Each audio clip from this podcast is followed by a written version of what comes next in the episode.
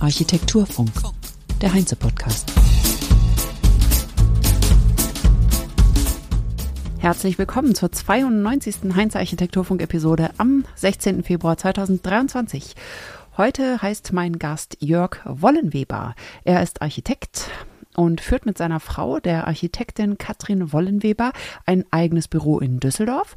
Wollenweber Architektur und er ist Professor für nachhaltige Baukonstruktion an der FH Aachen. Mein Name ist wie immer Kerstin Kunekatz und wir steigen ein ins Gespräch. Sie sind Inhaber des Architekturbüros Wollenweber Architektur und seit 2010 Professor an der Fachhochschule Aachen. Lehrgebiet Baukonstruktion mit dem Themenschwerpunkten Holzbau, Nachhaltigkeit, Bauen im Bestand, Fassadentechnologie. Und so hieß das auch schon vor zwölf Jahren. So hieß tatsächlich die Stelle, die damals ausgeschrieben war. Ja. ja. Und da habe ich mich auch wiedergefunden. Wie haben sich Ihre Themen seitdem verändert? Oder in dieser Zeitspanne von zwölf Jahren? Weil es ist ja jetzt mittlerweile Holzbau plötzlich durch die Decke gegangen, sage ich mal, der Ruf, dass das die Rettung für die Bauwende ist. Ja, ob es die Rettung ist, weiß ich nicht, aber es ist sicherlich ein Beitrag. Diese Themen, die dort ausgeschrieben waren damals, die waren ja eher so Fragen an die Fachwelt, was sich heute komplett geändert hat. Ich glaube, die meisten Themen, die ich bearbeite, sind tatsächlich in der Gesellschaft und in der Politik angekommen. Und das macht es, glaube ich, umso wertvoller dann in den Themen. Und vielleicht macht die Arbeit dann auch mehr Spaß. Also wenn man, wenn sozusagen die große Masse folgt, auch gedanklich. Ich glaube, für die Studierenden ist es wichtig, dass sie Themen bearbeiten, die nicht für die Schublade sind, sondern die sehr wichtig sind in der Gesellschaft und auch in der Politik erkannt sind und dass auch ihre Arbeit mehr wertgeschätzt wird, die sie dann in der Hochschule leisten tatsächlich. Ja. Sie sind auch Vorsitzender des Prüfungsausschusses des Fachbereichs Architektur. Welche Themen sind Ihnen wichtig für den architektonischen Nachwuchs und wie wichtig ist das Thema der Nachhaltigkeit für die Studierenden? Tja, die Themen, die für mich wichtig sind bei den Studierenden, ist, dass wir uns eigentlich immer auf Augenhöhe begegnen. Das ist so das Wichtigste, was ich in der Hochschule eigentlich mitbringen kann. Ähm, das sind ja alles Kolleginnen und Kollegen, die später neben mir sitzen, hoffentlich, ja, oder mit mir Entscheidungen treffen müssen, die wirklich wichtig sind. Und da ist es, glaube ich, ähm, nur respektvoll, dass man mit den Studierenden auch jetzt schon so umgeht, als wenn sie später Kollegen sind und Kolleginnen. Aus der Perspektive des Prüfungsausschussvorsitzenden bin ich natürlich immer gewillt, dass möglichst viele Studierenden ihre Prüfungen bestehen. Das ist, glaube ich, ganz wichtig. Wir wollen niemanden bestrafen, nur ich im allerwenigsten äh, Fall. Ähm, von daher ist das, glaube ich, wir sehr, sorgen immer dafür, dass wir möglichst viele Studierenden auch durch, durchbringen. Nicht einfach so, sondern sie müssen schon Wissen und Leistung bringen. Ähm, aber wir sind da immer pro Student eingestellt natürlich. Und sind die denn die Jüngeren so Architects for Future mäßig, revolutionär und fordern Nachhaltigkeit ein oder eher so mäßig? Revoluzer sind es, glaube ich, nicht. Das ist eher das Gegenteil. Stelle ich fest, die Studierenden werden immer stiller aus meiner Sicht. Ähm, es gibt wenige Architects for Future, ist natürlich ein super Beispiel. Ähm, das ist wichtig, dass die da sind, dass sie sich auch dafür einsetzen, ähm, für die Themen am Bau. Aber es sind längst nicht alle Studierenden, die daran teilnehmen. Überhaupt nicht. Ja, ich glaube, viele haben auch andere Probleme, mit denen sie sich erstmal auseinandersetzen müssen, wie so ein Studium finanziert wird, ja, wie das funktioniert, auswärts zu studieren. Ich glaube, es gibt ganz viele Themen, die viel persönlicher an denen dran sind als Architects for Future. Man kann nur hoffen, dass sie später, wenn sie sich ein bisschen gesetzt haben in so einem Studium, dass sie dann solche Themen ähm, deutlicher wahrnehmen und sich dann auch engagieren. Das gilt natürlich auch nicht nur für die Studierenden, sondern für uns als Lehrpersonal genauso. Ja, das ist natürlich auch sehr wichtig. Und wenn Sie sagen, die werden eher stiller, ist Ihr Eindruck, das klingt ja traurig, angepasster vielleicht? Das sagt man dieser Generation so ein bisschen nach? Oder? Genau. Ich sehe das auch so, mein Sohn hat gerade sein Studium begonnen ja, und er ist jetzt keiner, der jetzt auf die Barrikaden springt. Aber er hat eine ganz klare Vorstellung von dem, wo es hingehen muss. Und Umweltschutz ist eines der wichtigsten Themen für ihn. Aber er schreit es nicht raus. Und das ist, glaube ich, einer der Dinge, die man nicht unterschätzen darf. Stille heißt nicht unbeteiligt sein, sondern eher für sich ausmachen, welchen Weg oder was kann ich tun, damit es besser funktioniert. Was, wo liegt mein Beitrag? Ja? Mhm. Architects for Future ist eine Plattform, die sicherlich gut ist und auch genutzt werden muss. Das kann ich nur befürworten. Aber viele suchen auch den anderen Weg, ne? Mhm. dass es nicht immer nach draußen tritt, sondern für die selber dann sehr wichtig ist, was sie da tun und ja, keinen ja. öffentlichen Auftritt bedarf.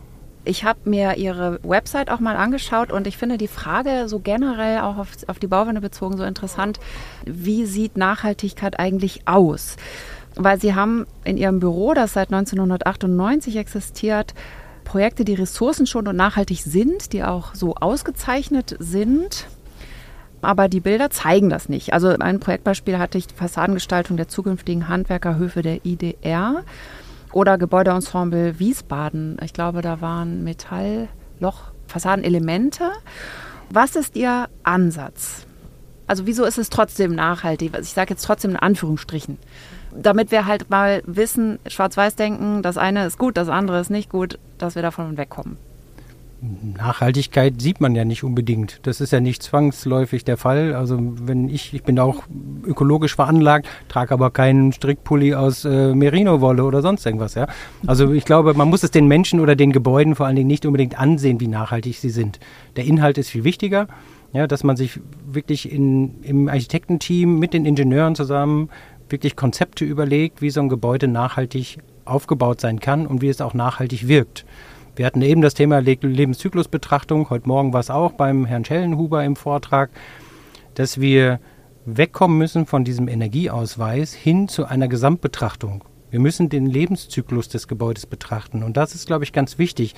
Und da fällt das Aussehen nicht zwangsläufig nachhaltig aus.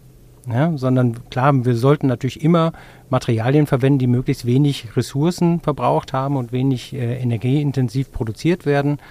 Aber letztendlich ist es ganz wichtig, dass der Lebenszyklus positiv ausfällt und wir einen Beitrag leisten können, um diese Welt zu verbessern. Eine Fassade mm, betrifft das ja auch. Ja, was muss sie können? Also eine Fassade hat sich, glaube ich, insofern geändert, dass sie nicht nur nicht mehr Witterungsschutz ist alleine, wie es ja lange Zeit war, sondern wir haben ja so hohe Anforderungen aus dem Inneren des Gebäudes und aus äußeren Einflüssen, was die Fassade alles leisten können muss mittlerweile. Sie muss Sonnenschutz sein, sie muss Wärme einspeichern ja, oder verhindern, dass Wärme aus dem Gebäude austritt. Sie muss Ausblicke ermöglichen, aber gleichzeitig auch Licht ins Gebäude lassen.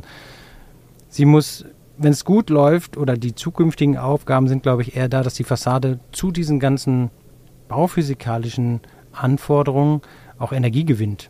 Sie muss genutzt werden, um Energie zu erzeugen oder anders, um die Luft zu reinigen, indem wir Grünfassaden aufbauen in bestimmten Bereichen, wo wir was machen können. All diese Themen gehen natürlich nicht immer und überall, sondern die müssen wieder aufgabenspezifisch dann geklärt werden, was wir dann entsprechend mit der Fassade machen. Und das wäre dann schon wieder klimapositiv regelrecht. Also wenn sie Energie erzeugt sogar. Ja, äh, man darf jetzt nicht, ähm, man muss aufpassen, klimapositiv ist natürlich ein schwieriger Begriff ähm, der sehr weitreichend ist. Ähm, so eine Glasproduktion, die ist extrem e energieintensiv. Und bis wir diese Energie aus der Glasproduktion wieder reingeholt haben, dauert es natürlich eine ganze Weile. Aber ein, ein Gebäude ohne Fenster bauen ist auch nicht möglich. Können wir schon, aber nicht erlaubt. Ja, außer wir brauchen kein Licht im Innenraum. Aber diese Fenster sorgen natürlich auch dafür, dass wir eine hohe Behaglichkeit haben. Und ich glaube, diese Behaglichkeit steht so im Zentrum ja, wir müssen Gebäude bauen, die wahnsinnig behaglich werden für die Nutzer. Und dann haben sie auch eine hohe Lebensqualität und eine Nutzerqualität. Ich meine, wenn die Fenster jetzt nicht ganze Glasfassaden sind, dann ist es ja auch okay. Das ist ja auch noch die Größe, ist ja auch noch entscheidend. Ne? Na klar, die Größe und Himmelsausrichtung sind natürlich mitentscheidend für solche Faktoren. Aber alles, was wir nicht mit dem Fenster belegen, können wir natürlich dann auch mit energiegewinnenden Systemen oder Grünfassade oder anderen Systemen dann belegen. Und hier kommt eine kleine Hausmitteilung von Heinze. Im Internet findet ihr ja alles. Irgendwie, irgendwo, irgendwann. Was aber oft fehlt, ist eine Website, die alle wichtigen Informationen aufbereitet und zusammenfasst. Auf heinze.de gelingt genau das.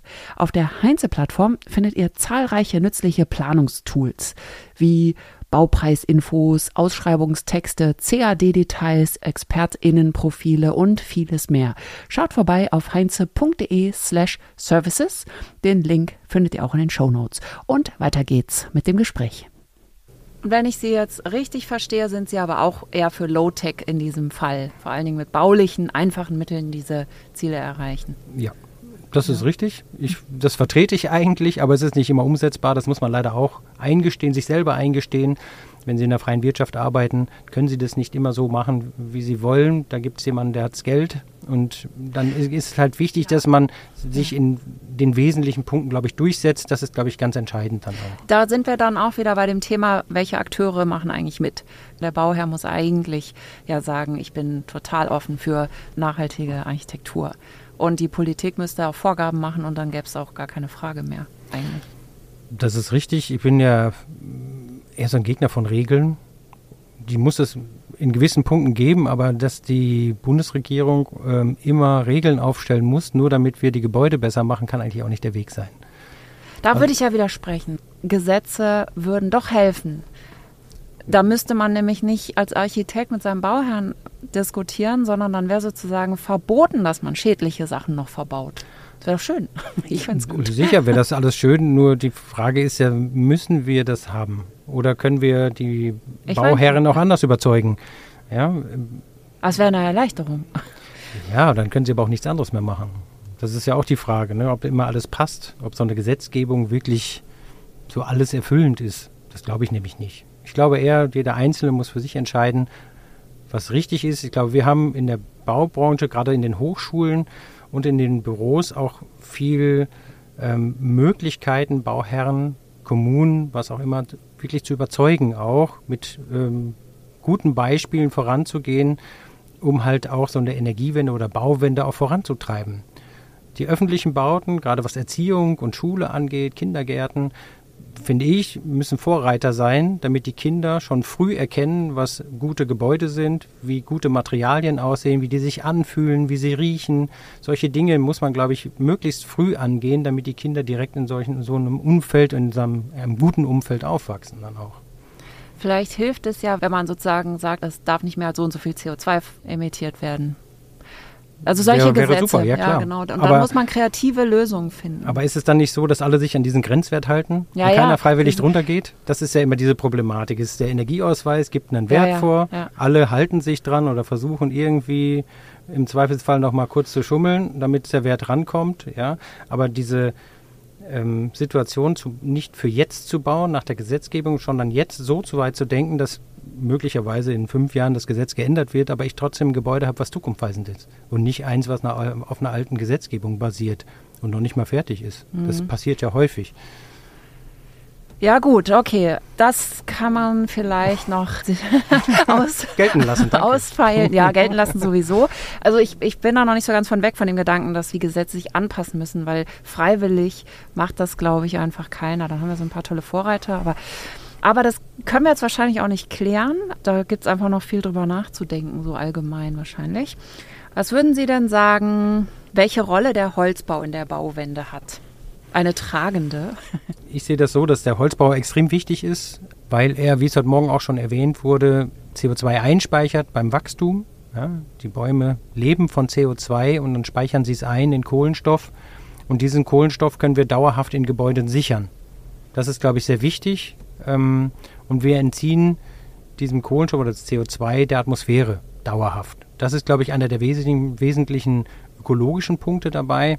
Das Holz kann super viel, ist stabil, leicht, hat eine hohe Energieaufnahme bei geringem Gewicht. Ja, das heißt, es ist super gut einzusetzen. Es ist, ich finde immer, es ist ein Baustoff, der sehr viel verzeiht, weil es als warmer Baustoff ähm, gilt. Und nicht wie Beton hat mich dann, wenn ich dann irgendwas falsch mache und Fenster falsch einsetze, meist eine Wärmebrücke. Das passiert im Holzbau relativ wenig, weil der Anschluss auch warm ist. Das Material hat schon eine andere bauphysikalische Eignung. Und von daher glaube ich, ist es ähm, super geeignet, mehr damit zu bauen. Ich will jetzt den Begriff mit der Bauwende nicht so ähm, austreiben, aber ich glaube, es ist sehr wichtig, in, mit dem Material Holz zu bauen. Ähm, und es kann uns helfen, einen Teil des Problems zu lösen. So muss man es, glaube ich, sagen, ehrlicherweise. Es kann, wie gesagt, nicht alles. Der Anteil an Holzbau hat die letzten zehn Jahre hat sich verdoppelt von knapp 14 Prozent auf 27,5 sind wir, glaube ich, im Moment. Das hängt natürlich auch mit so einem mit so einem politischen Boom oder so einem gesellschaftlichen Boom zusammen, dass Holz auf einmal wieder en vogue ist. Eigentlich war es nie weg. Die ältesten Gebäude, haben wir auch heute schon gehört, stehen in Japan, ja, sind reine Holzgebäude. 1000 Jahre alt und noch älter. Ja, das gibt es bei uns in Deutschland ja auch. Wir sind ja traditionell aus dem Fachwerk, kommen wir in vielen Bereichen. Ähm, und das zeigt, glaube ich, auch, wenn wir es konstruktiv richtig machen, ist der Holzbau wirklich super langlebig und hat einfach eine große Aufgabe, bei der er uns helfen kann dann. Mhm. Ja, wir hatten halt diese große Betonzeit, ne, so 60er, 70er, 80er, die dann den Holzbau vielleicht unattraktiver gemacht hat. Das war dann eben en vogue, man konnte alles machen, was man will.